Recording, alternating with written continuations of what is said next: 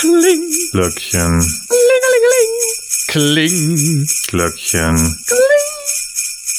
Oh, hallo, willkommen zum großen Nee, Fest nee, nee, von. Besinnlichkeit. Doch, wir schon. doch, in, nein, ich, ich- mache eine Überleitung. Ich bin nicht nur intergalaktisches Diplomat, sondern auch großes Moderator von Podcast. Hallo, In Farbe und bunt. Bu Ja. bunter Podcast? Ja, bunter Podcast. Kannst du dir bunt vorstellen? Oh, Ja. Dabei, dabei. Äh, wer von uns hat jetzt was getrunken? Okay, wir öffnen mal das Türchen. Bitte.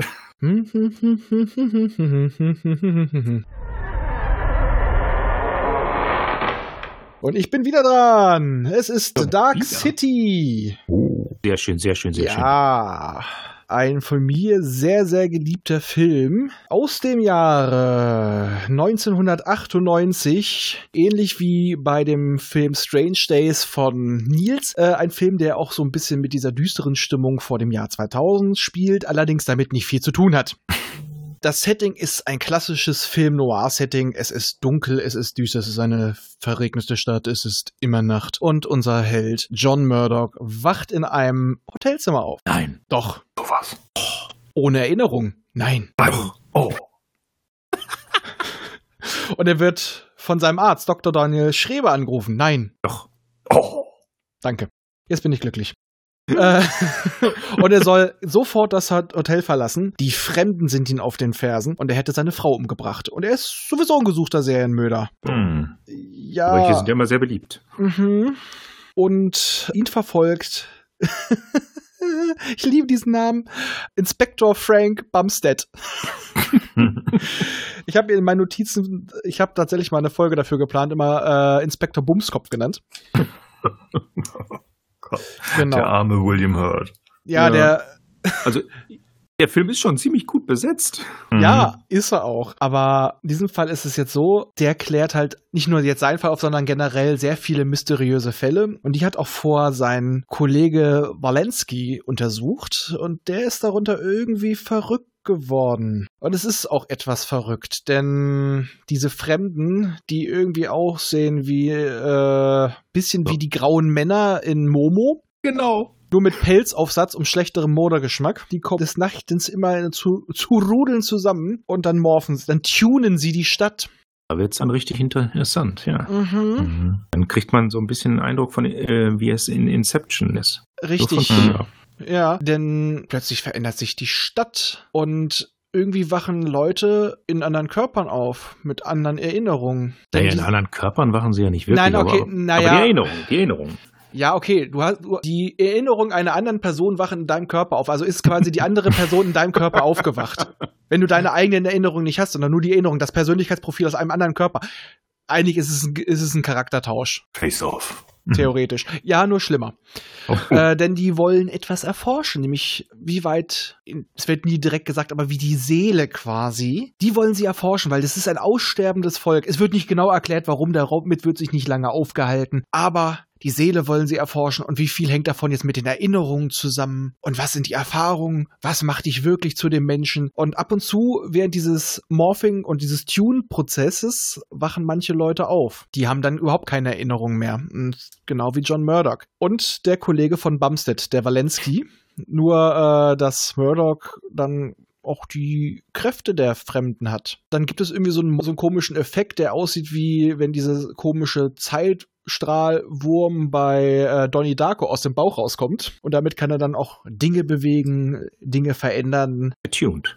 Ja, genau, attuned. Und dann geht's halt los. Versuchen dem hier auf die Schliche zu kommen. Und ab da wird jetzt auch nicht weiter gespoilert. Auf jeden Fall ist dieser Film visuell sehr, sehr geil, sehr interessant. Äh, ich hatte zum Schluss auch ganz kleine Discworld-Anleihen ohne Schildkröte. Ähm, Film Noir ist es sowieso. Und der Film nimmt viele Sachen voraus, die in Filmen in dieser Zeit eh behandelt wurden, also wie Matrix. Den Film Existenz, den würde ich mich gern auch nochmal auf unsere Liste setzen. Den hab, hab, Nils, da habe ich schon mal mit dir drüber gesprochen, dass ich den gerne machen würde. Mhm, Ja, richtig. Einfach immer diese ganze Frage, was macht die, die Existenz aus? Sind es unsere Erinnerungen? Ist es, ist es äh, die Realität?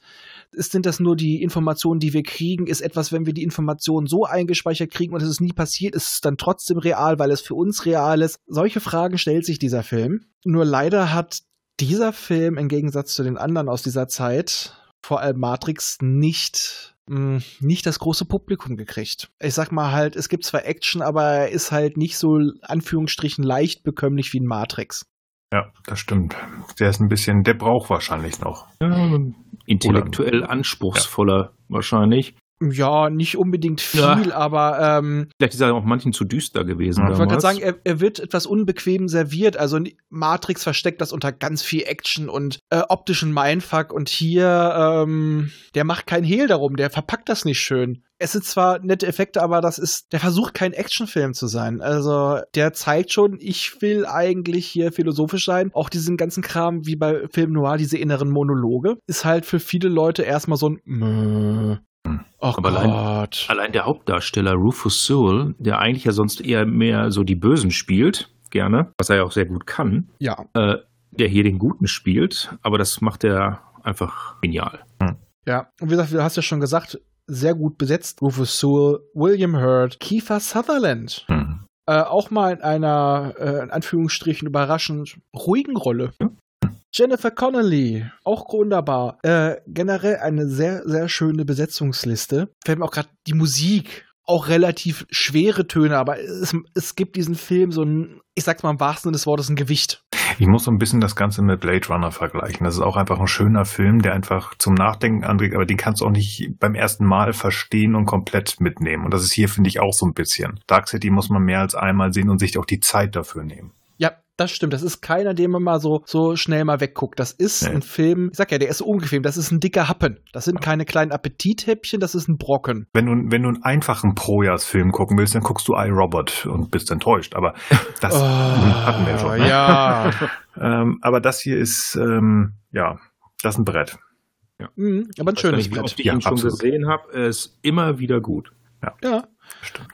Äh, gehört auch bei mir zu den ersten Blu-Rays, die ich mir gekauft habe. Hm. Da habe ich doch tatsächlich die, äh, die DVD, den direkt als er rauskam, habe ich mir geholt. Also das ist eine meiner ältesten DVDs. Ja, ich habe den quasi durch einen Freund meiner Mutter kennengelernt, weil da haben wir relativ schnell gepeilt, wir haben einen ähnlichen Geschmack. Ich habe ihm ein paar Bücher empfohlen und dann hat er mir diesen Film in die Hand gedrückt, damals auf DVD und ich so, hm, angeguckt, wow. Am Hm. nächsten Tag besucht, wir müssen reden. und ich möchte jetzt eigentlich auch reden, aber es ist ja halt hier nur zum Anteasern, zum Geschmäckle machen. Äh, aber ich glaube, dafür müssen wir nicht abstimmen, der wird auf jeden Fall kommen. Das glaube ich auch. Und da Das bin ich sagen auch wir für. auf jeden Fall. Das sagen wir eh schon bei so vielen Sachen. Ja. Ja. also wieso machen wir das? Das ist eigentlich jetzt doch nur ein Teaser fürs, für die nächsten zwei Jahre. Stimmt. Oh, so eine Scheiße. Oh Mann, naja. Auf jeden Fall, die Themen werden uns nicht ausgehen. Nee, das glaube ich auch nicht. Und nebenbei, der Film ist auch einfach mittlerweile echt günstig. Also, wenn ihr ihn mal ne seht, nehmt ihn einfach mit und wenn ihr nicht mögt, verschenkt ihn weiter. Aber lasst ihn nicht einfach so stehen. Dafür ist er zu schade. Auf jeden Fall. Okay. Guckt ihn. Gutes Schlusswort. Bis morgen. Bis morgen. Und nicht zu viel morphen. Von viel, zu viel Tunen wird man blind. Dafür gibt es keine Beweise. Genau. Tschüss. Tschüss.